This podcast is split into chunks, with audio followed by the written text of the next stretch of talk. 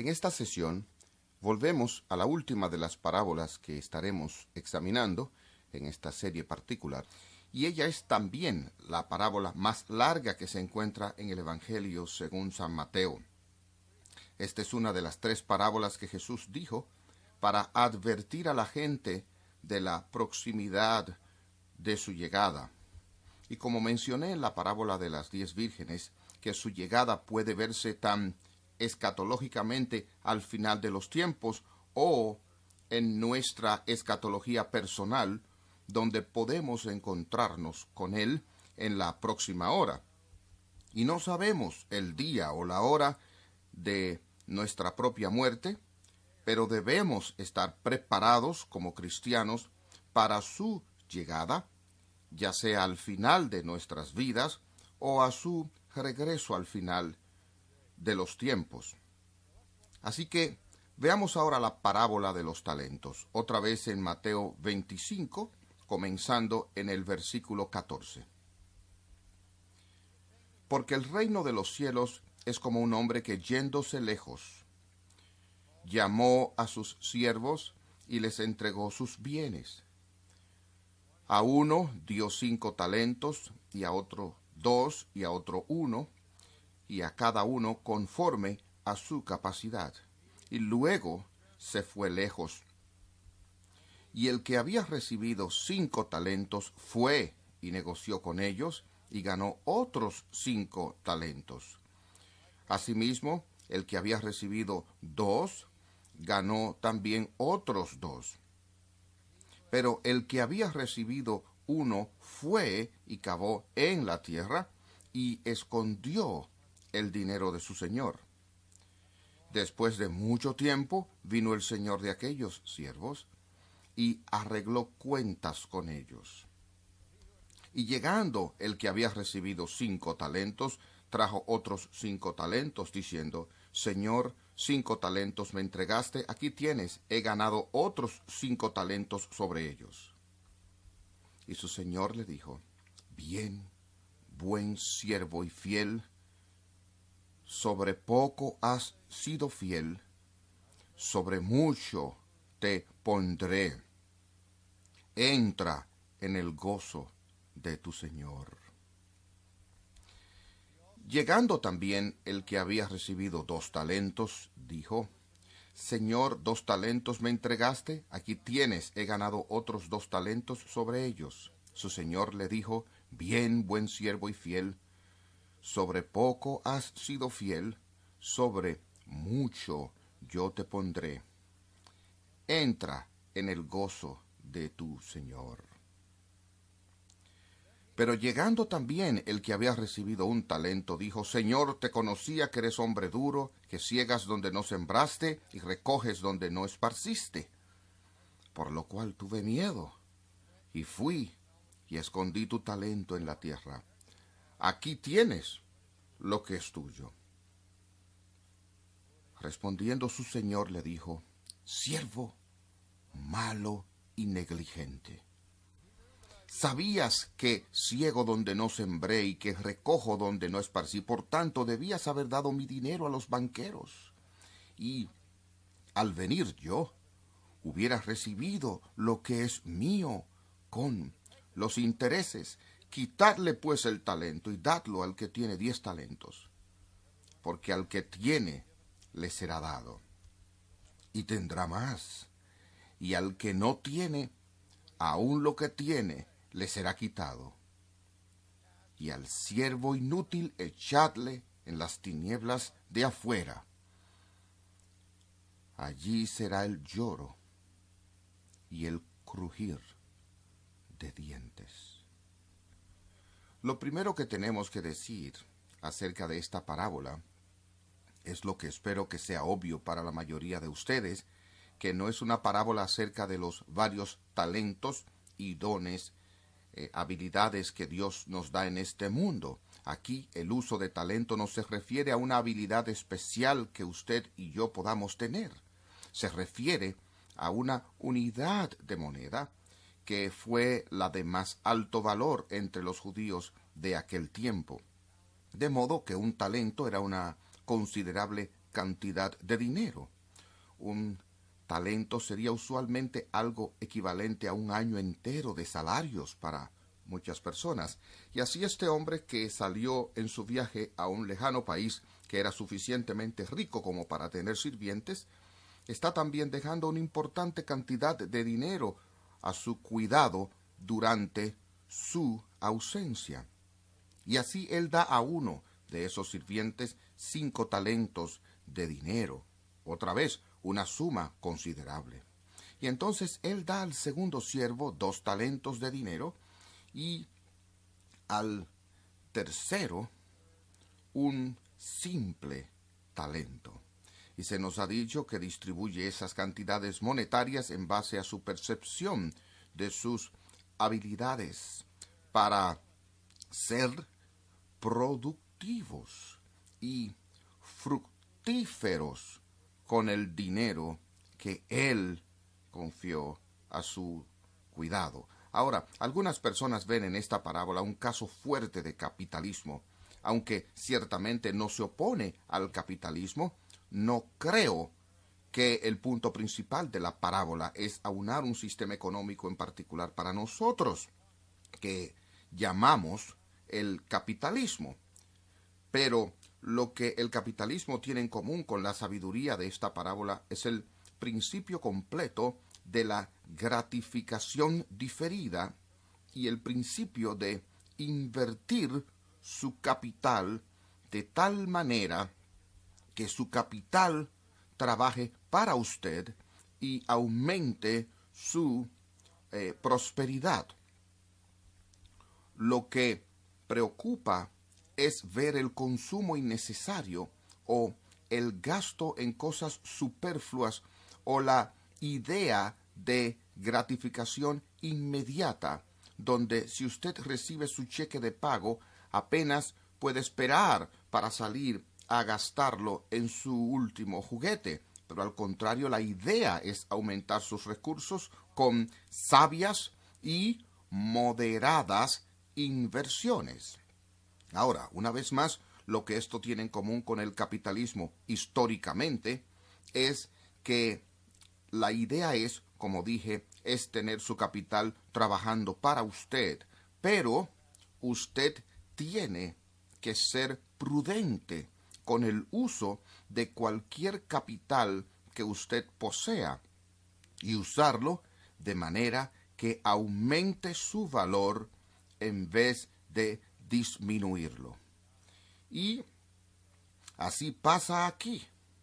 El Señor está pidiendo a sus sirvientes que sean productivos, que sean fructíferos en su inversión con cualquier cosa que hayan recibido. En este caso un préstamo de su Señor, porque ellos de por sí no son dueños de este dinero que les ha sido confiado. Ellos no son los propietarios de este dinero sino que les ha sido confiado. Esto también habla del principio cristiano de la mayordomía. Un mayordomo en los tiempos antiguos no era el dueño del dinero, pero él administraba las finanzas de la casa. Él estaba principalmente relacionado con la oikonomía, y la palabra económicos o economía viene de la palabra griega oikonomía, la cual literalmente significa ley de la casa o regla de la casa, y es la palabra de la cual obtenemos el concepto de mayordomía, cuando se espera que la persona encargada de administrar los asuntos de la casa maneje aquellos asuntos de los cuales es el mayordomo, pero no el dueño. Y por extensión, la fe cristiana ve que todo lo que tenemos, incluyendo nuestras destrezas y habilidades, son dones de Dios y somos llamados a ser mayordomos de todo lo que recibimos de la mano de Dios. Usted sabe, temprano en mi carrera de maestro enseñando en la universidad, yo estaba en una universidad cristiana. Recuerdo que estaba dando un examen. No uno, sino por lo menos cinco estudiantes que les está yendo muy mal en el examen me dijeron, profesor, lo siento, no estoy muy bien preparado para este examen. Pero espero que usted no se enfade conmigo porque yo quiero que usted sepa que mi corazón está lleno de amor por el Señor Jesús y yo trato de hacer lo que puedo. Ah, de hecho, la semana pasada, en vez de estudiar, estuve afanosamente muy involucrado en el evangelismo eh, y como resultado no lo hice muy bien en esta prueba. Esa es la clase de cosas que yo escuchaba de mis estudiantes y yo les diría, eh, yo les dije, ustedes saben, ustedes parecen tener una buena comprensión de la doctrina de la justificación por fe y quiero que ustedes sepan que lo que concierne al reino de Dios es así. La única forma en la cual ustedes serán alguna vez justificados es por fe solamente, pero en esta aula es justificación por obra solamente. Me alegra que ustedes amen a Jesús, pero espero que lo amen lo suficiente para ser mejores mayordomos de su tiempo aquí en la universidad y comiencen a estudiar para sus exámenes y a usar sus habilidades que Él les ha dado. Ahora, existía esta idea y la encontré generalizada en todo el cristianismo evangélico, que todo lo que usted necesita es un corazón amoroso y cálido, y como la justificación no es por obra, no tenemos que trabajar como cristianos. ¿Cómo puede usted leer aún, hacer una lectura superficial de los evangelios y no ver el énfasis que nuestro Señor puso en productividad, en frutos? Un árbol que no da fruto servirá solo para ser cortado y ser echado al fuego.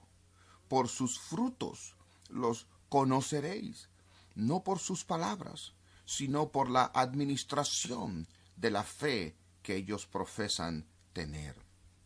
Y así como cristianos deberíamos ser diligentes.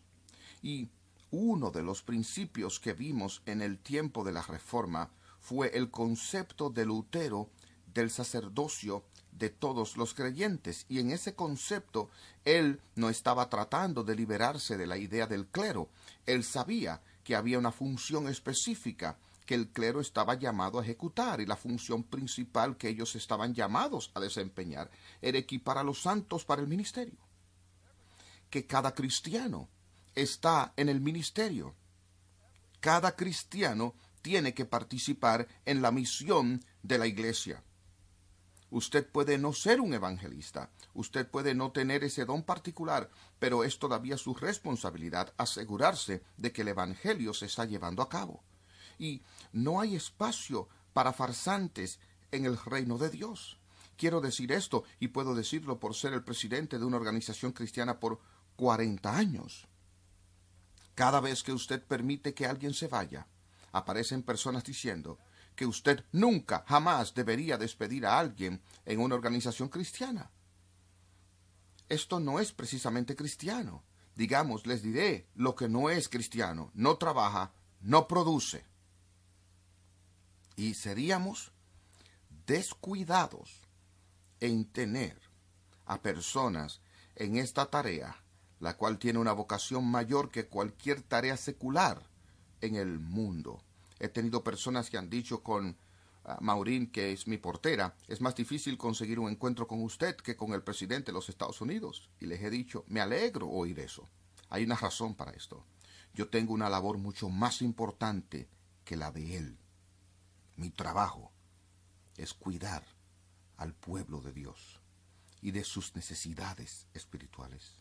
De modo que yo tendré que dar cuenta y dejen enseñar a aquel que tiene el don de enseñar, aquel que tiene el don de predicar, déjenlo predicar, el que tiene el don de generosidad, que sea generoso. Todos hemos recibido dones del Espíritu Santo, cada uno de nosotros para el ministerio, y en el tiempo del regreso de Jesús, Él nos pedirá cuentas. No simplemente como esos hombres y lo que ellos hicieron con el dinero, lo que hicieron, sino con lo que nosotros hemos hecho con lo que Él nos ha dado y por habernos dado la responsabilidad de mayordomía. Y tengo que preguntarle, ¿cómo se sentiría usted si fuera llamado a dar cuentas esta noche? Y Jesús dijo, te di esta habilidad, te di esta oportunidad, te di esta misión. ¿Qué hiciste con ella? Esto es lo que pasa. El dueño regresa y le dice al hombre a quien entregó los cinco talentos, bueno, ¿cuál es la historia? El hombre dice, hey, aquí están tus cinco talentos y cinco más. Yo dupliqué tu dinero. He estado negociando, moviéndolo, negociando, siendo muy cuidadoso y productivo. Y Jesús siendo influido por la cultura moderna, por el marxismo y la teoría del valor, dijo usted, Señor, obteniendo un beneficio. Bueno, no quiero ver beneficios, tengo una institución no lucrativa en la cual quiero que ustedes se involucren. No, escuchen lo que él dice. ¿Y cómo le gustaría a usted oír estas palabras de Jesús? Bien hecho. Bien hecho. Buen siervo y fiel. Sobre poco has sido fiel. Sobre mucho te pondré. En muchas cosas. Entra en el gozo de tu Señor. Quiero decir, puede imaginarse cómo sería oír esto de Jesús. Que Jesús te mire los ojos al final y te diga, te conozco. No te cierran la puerta. Nos alegramos que estés aquí. Bien hecho. Buen siervo y fiel. Confiable. Yo confié en ti con cinco talentos y tú los convertiste en diez. Y porque fuiste tan ingenuoso, tan buen administrador de estas cosas pequeñas, te haré administrador sobre muchas cosas. Ahora ven, entra en el gozo de tu Señor. Entonces él se volvió hacia el segundo siervo y éste le dijo, Señor, me diste dos Aquí hay cuatro. Y Jesús le dijo lo mismo. Bien, buen siervo y fiel. Sobre poco has sido fiel, sobre mucho te pondré. Entra en el gozo de tu Señor. Entonces,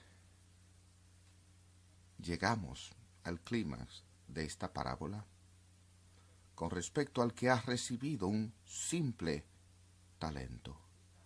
Él vino con excusas y vino con acusaciones contra su Señor. Señor, te conocía que eres hombre duro, que ciegas donde no sembraste y recoges donde no esparciste. Por supuesto que no, yo no cosecho donde yo no he sembrado. Yo fui y compré el campo. Yo pagué al hombre que lo hizo. Pero sí, yo coseché donde no sembré, recogí donde no había esparcido semillas. Pero él dijo, yo estaba asustado. Y yo tenía miedo de hasta la muerte de que no fuera a perder ese simple talento que me fue confiado. Yo fui y excavé un hoyo en la tierra y allí lo enterré. Yo puedo ir y desenterrarlo para ti ahora, demostrarte que no he perdido nada, devolverte exactamente lo que me diste. ¿Miedo?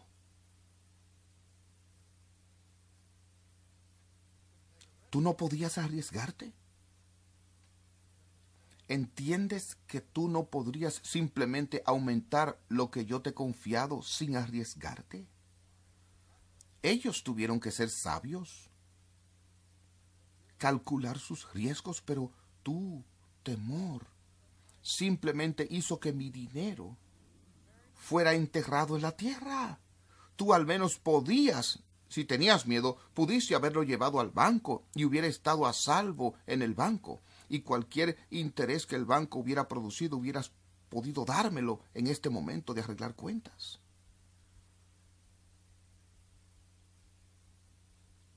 Así que el Señor le dijo, ¿Tú, buen siervo y fiel? No, no, no. Tú, siervo malo y negligente, siervo indolente.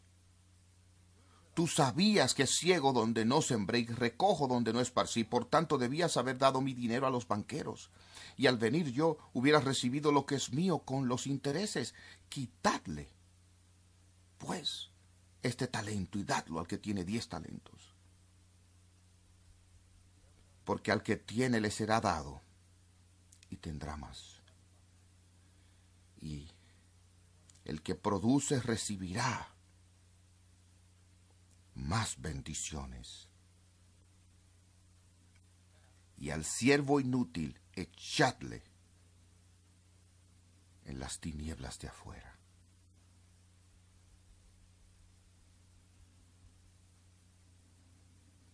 Como usted sabe, yo mismo, todos somos siervos inútiles, sin la gracia de Dios no podríamos producir nada. Y una vez más, Él es el Maestro quien primeramente dio los talentos de dinero a estos hombres. No era de ellos. El que era perezoso era malo, perdió lo que el amo le había dado, y entonces las terribles instrucciones y palabras finales, y al siervo inútil echadle en las tinieblas de afuera. ¿Usted sabe lo que eso significa? Envíenlo al infierno. Envíenlo donde no habrá el gozo del Señor. En lugar del gozo del Señor habrá solamente llanto y crujir de dientes. ¿Qué escenario más horrible describe Jesús? para el profesante de fe improductivo, que no muestra frutos de esa fe. El apuro del siervo inútil es el mismo de las vírgenes insensatas de la parábola anterior. No sé usted, pero yo no quiero estar donde el único sonido que se escuche sea el sonido del llanto y el crujir de dientes. Yo quiero estar donde yo oiga el sonido que dice, bien buen siervo y fiel, entra en el gozo de tu Señor.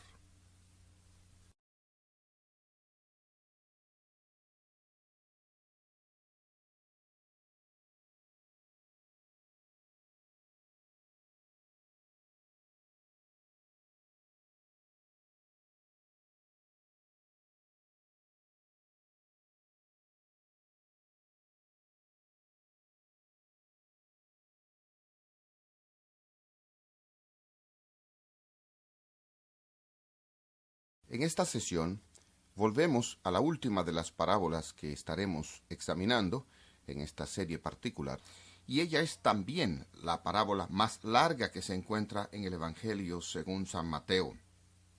Esta es una de las tres parábolas que Jesús dijo para advertir a la gente de la proximidad de su llegada. Y como mencioné en la parábola de las diez vírgenes, que su llegada puede verse tan escatológicamente al final de los tiempos o en nuestra escatología personal, donde podemos encontrarnos con Él en la próxima hora. Y no sabemos el día o la hora de nuestra propia muerte, pero debemos estar preparados como cristianos para su llegada, ya sea al final de nuestras vidas o a su regreso al final de los tiempos. Así que veamos ahora la parábola de los talentos, otra vez en Mateo 25, comenzando en el versículo 14. Porque el reino de los cielos es como un hombre que yéndose lejos, llamó a sus siervos y les entregó sus bienes. A uno dio cinco talentos y a otro dos y a otro uno, y a cada uno conforme a su capacidad. Y luego se fue lejos. Y el que había recibido cinco talentos fue y negoció con ellos y ganó otros cinco talentos. Asimismo, el que había recibido dos ganó también otros dos. Pero el que había recibido uno fue y cavó en la tierra y escondió el dinero de su señor. Después de mucho tiempo vino el señor de aquellos siervos y arregló cuentas con ellos. Y llegando el que había recibido cinco talentos, trajo otros cinco talentos, diciendo, Señor, cinco talentos me entregaste, aquí tienes, he ganado otros cinco talentos sobre ellos. Y su señor le dijo, Bien, buen siervo y fiel, sobre poco has sido fiel, sobre mucho te pondré. Entra en el gozo de tu Señor. Llegando también el que había recibido dos talentos, dijo, Señor, dos talentos me entregaste, aquí tienes, he ganado otros dos talentos sobre ellos. Su señor le dijo, Bien, buen siervo y fiel, sobre poco has sido fiel, sobre mucho yo te pondré. Entra en el gozo de tu Señor. Pero llegando también el que había recibido un talento, dijo, Señor, te conocía que eres hombre duro, que ciegas donde no sembraste y recoges donde no esparciste. Por lo cual tuve miedo, y fui y escondí tu talento en la tierra. Aquí tienes lo que es tuyo.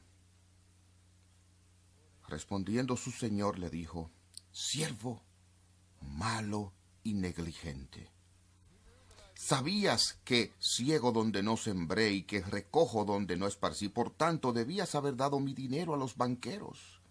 Y al venir yo, hubieras recibido lo que es mío con los intereses.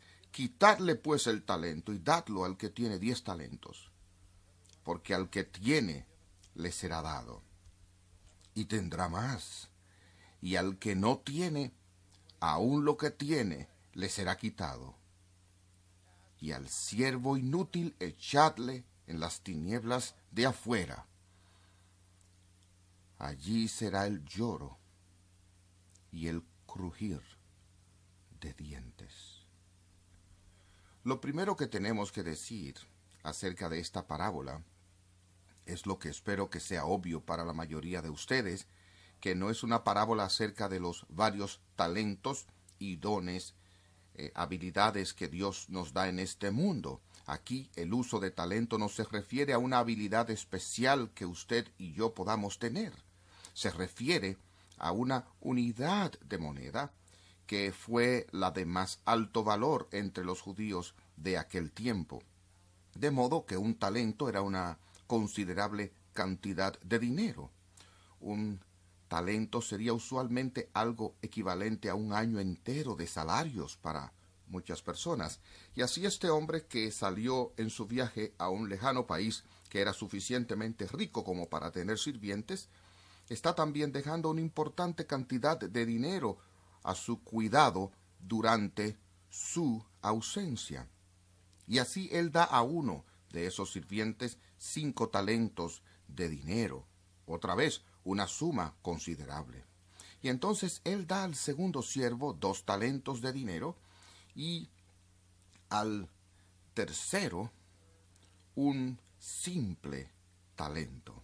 Y se nos ha dicho que distribuye esas cantidades monetarias en base a su percepción de sus habilidades para ser productivos y fructíferos con el dinero que él confió a su cuidado. Ahora, algunas personas ven en esta parábola un caso fuerte de capitalismo. Aunque ciertamente no se opone al capitalismo, no creo que el punto principal de la parábola es aunar un sistema económico en particular para nosotros, que llamamos el capitalismo. Pero lo que el capitalismo tiene en común con la sabiduría de esta parábola es el principio completo de la gratificación diferida y el principio de invertir su capital de tal manera que su capital trabaje para usted y aumente su eh, prosperidad. Lo que preocupa es ver el consumo innecesario o el gasto en cosas superfluas o la idea de gratificación inmediata, donde si usted recibe su cheque de pago, apenas puede esperar para salir a gastarlo en su último juguete. Pero al contrario, la idea es aumentar sus recursos con sabias y moderadas inversiones. Ahora, una vez más, lo que esto tiene en común con el capitalismo históricamente es que la idea es, como dije, es tener su capital trabajando para usted, pero usted tiene que ser prudente con el uso de cualquier capital que usted posea y usarlo de manera que aumente su valor en vez de disminuirlo. Y así pasa aquí. El Señor está pidiendo a sus sirvientes que sean productivos, que sean fructíferos en su inversión con cualquier cosa que hayan recibido.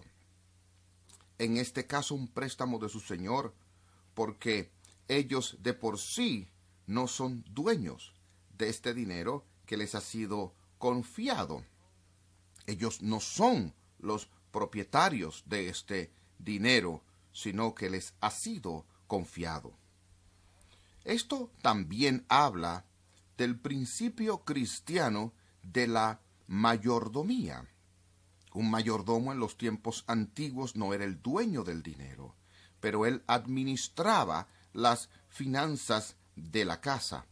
Él estaba principalmente relacionado con la oikonomía y la palabra económicos o economía viene de la palabra griega oikonomía, la cual literalmente significa ley de la casa o regla de la casa, y es la palabra de la cual obtenemos el concepto de mayordomía cuando se espera que la persona encargada de administrar los asuntos de la casa maneje aquellos asuntos de los cuales es el mayordomo, pero no el dueño. Y por extensión, la fe cristiana ve que todo lo que tenemos, incluyendo nuestras destrezas y habilidades, son dones de Dios y somos llamados a ser mayordomos de todo lo que recibimos de la mano de Dios. Usted sabe, temprano en mi carrera de maestro enseñando en la universidad, yo estaba en una universidad cristiana. Recuerdo que estaba dando un examen. No uno, sino por lo menos cinco estudiantes que les está yendo muy mal en el examen me dijeron, profesor, lo siento, no estoy muy bien preparado para este examen. Pero espero que usted no se enfade conmigo porque yo quiero que usted sepa que mi corazón está lleno de amor por el Señor Jesús y yo trato de hacer lo que puedo. Ah, de hecho, la semana pasada, en vez de estudiar, estuve afanosamente muy involucrado en el evangelismo eh, y como resultado no lo hice muy bien en esta prueba. Esa es la clase de cosas que yo escuchaba de mis estudiantes y yo les diría, eh, yo les dije, ustedes saben Ustedes parecen tener una buena comprensión de la doctrina de la justificación por fe. Y quiero que ustedes sepan que lo que concierne al reino de Dios es así. La única forma en la cual ustedes serán alguna vez justificados es por fe solamente, pero en esta aula es justificación por obra solamente.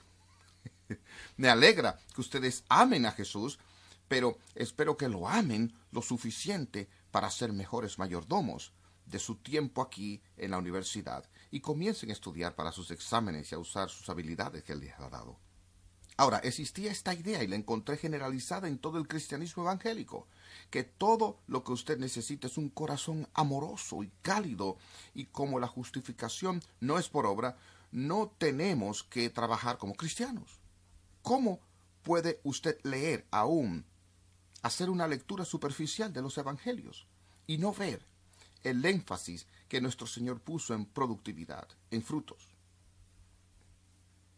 Un árbol que no da fruto servirá solo para ser cortado y ser echado al fuego.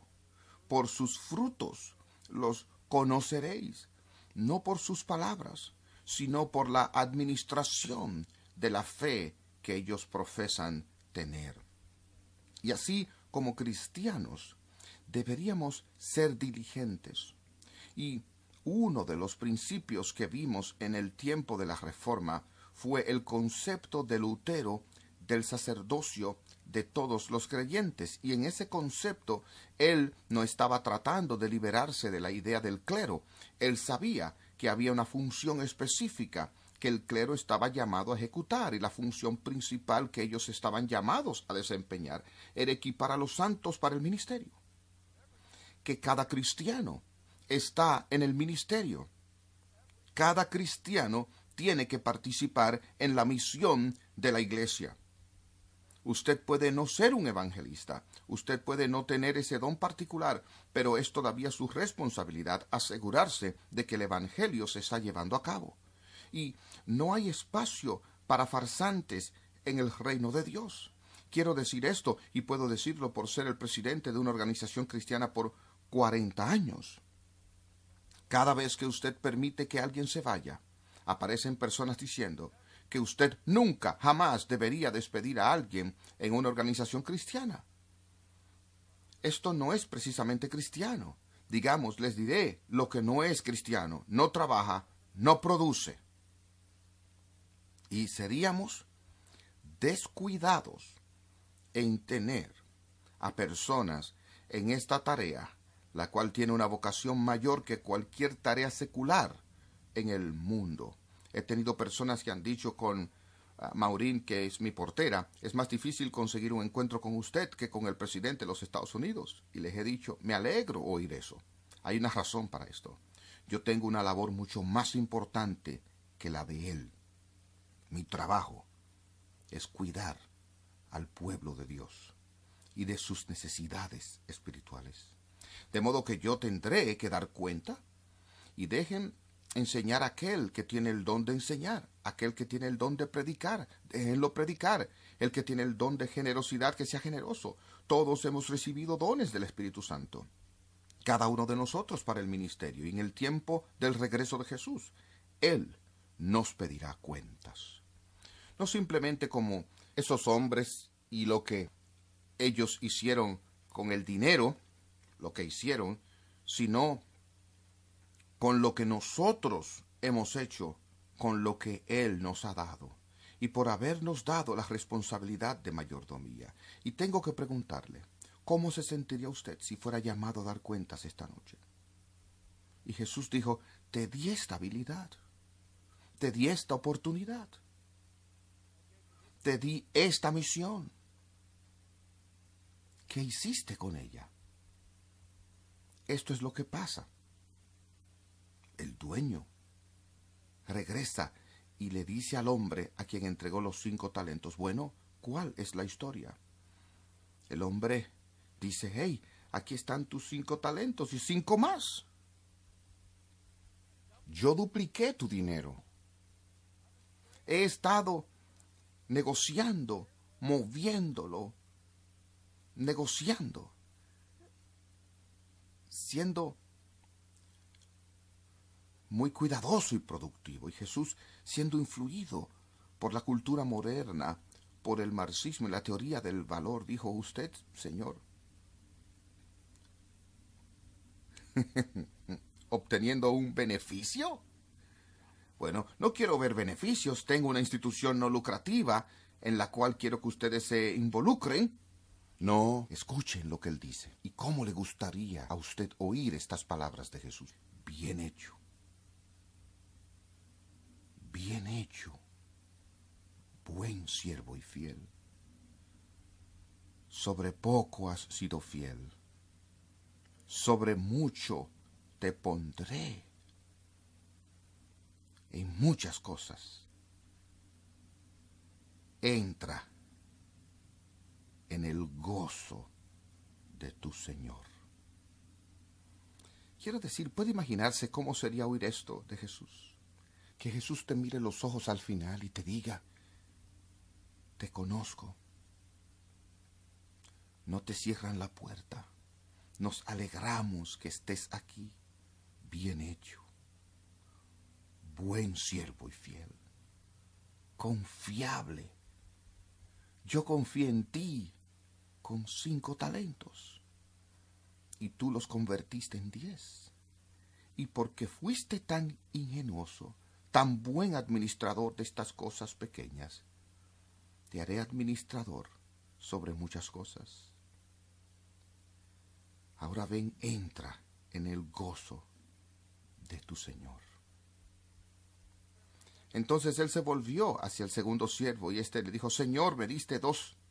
Aquí hay cuatro. Y Jesús le dijo lo mismo, bien, buen siervo y fiel, sobre poco has sido fiel, sobre mucho te pondré.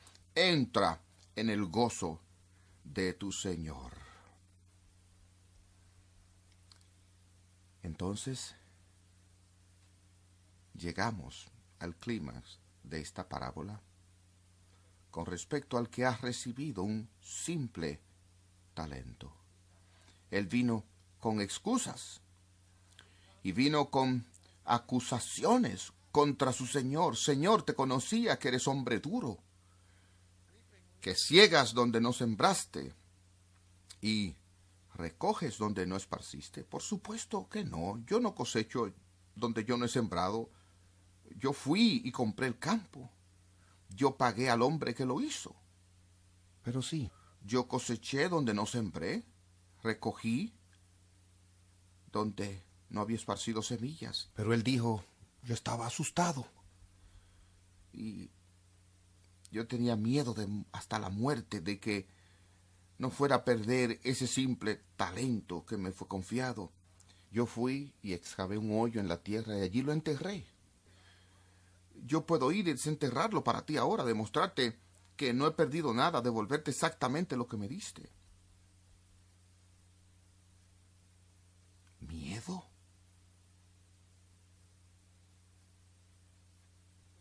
¿Tú no podías arriesgarte? ¿Entiendes que tú no podrías simplemente aumentar lo que yo te he confiado sin arriesgarte? Ellos tuvieron que ser sabios, calcular sus riesgos, pero tu temor simplemente hizo que mi dinero fuera enterrado en la tierra. Tú al menos podías si tenías miedo, pudiste haberlo llevado al banco y hubiera estado a salvo en el banco, y cualquier interés que el banco hubiera producido hubieras podido dármelo en este momento de arreglar cuentas.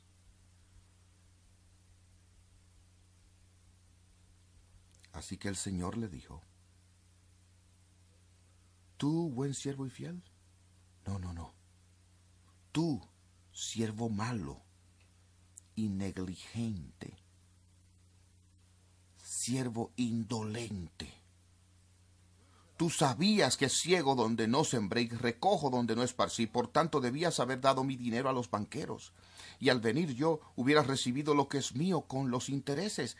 Quitadle, pues, este talento y dadlo al que tiene diez talentos. Porque al que tiene le será dado y tendrá más. Y el que produce recibirá más bendiciones. Y al siervo inútil echadle en las tinieblas de afuera.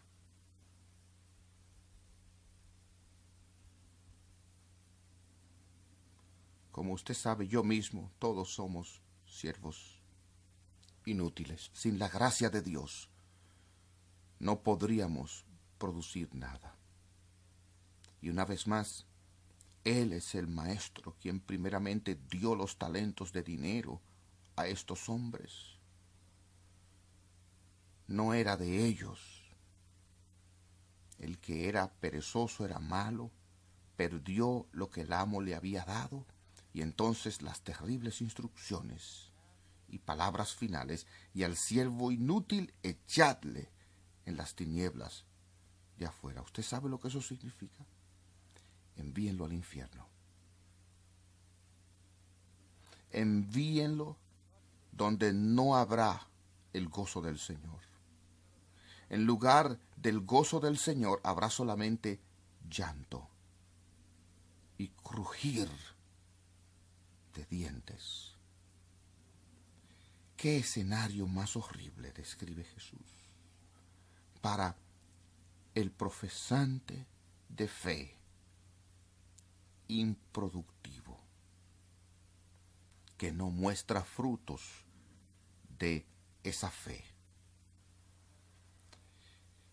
El apuro del siervo inútil es el mismo de las vírgenes insensatas de la parábola anterior. No sé usted, pero yo no quiero estar donde el único sonido que se escuche sea el sonido del llanto y el crujir de dientes. Yo quiero estar donde yo oiga el sonido que dice, bien buen siervo y fiel, entra en el gozo de tu Señor.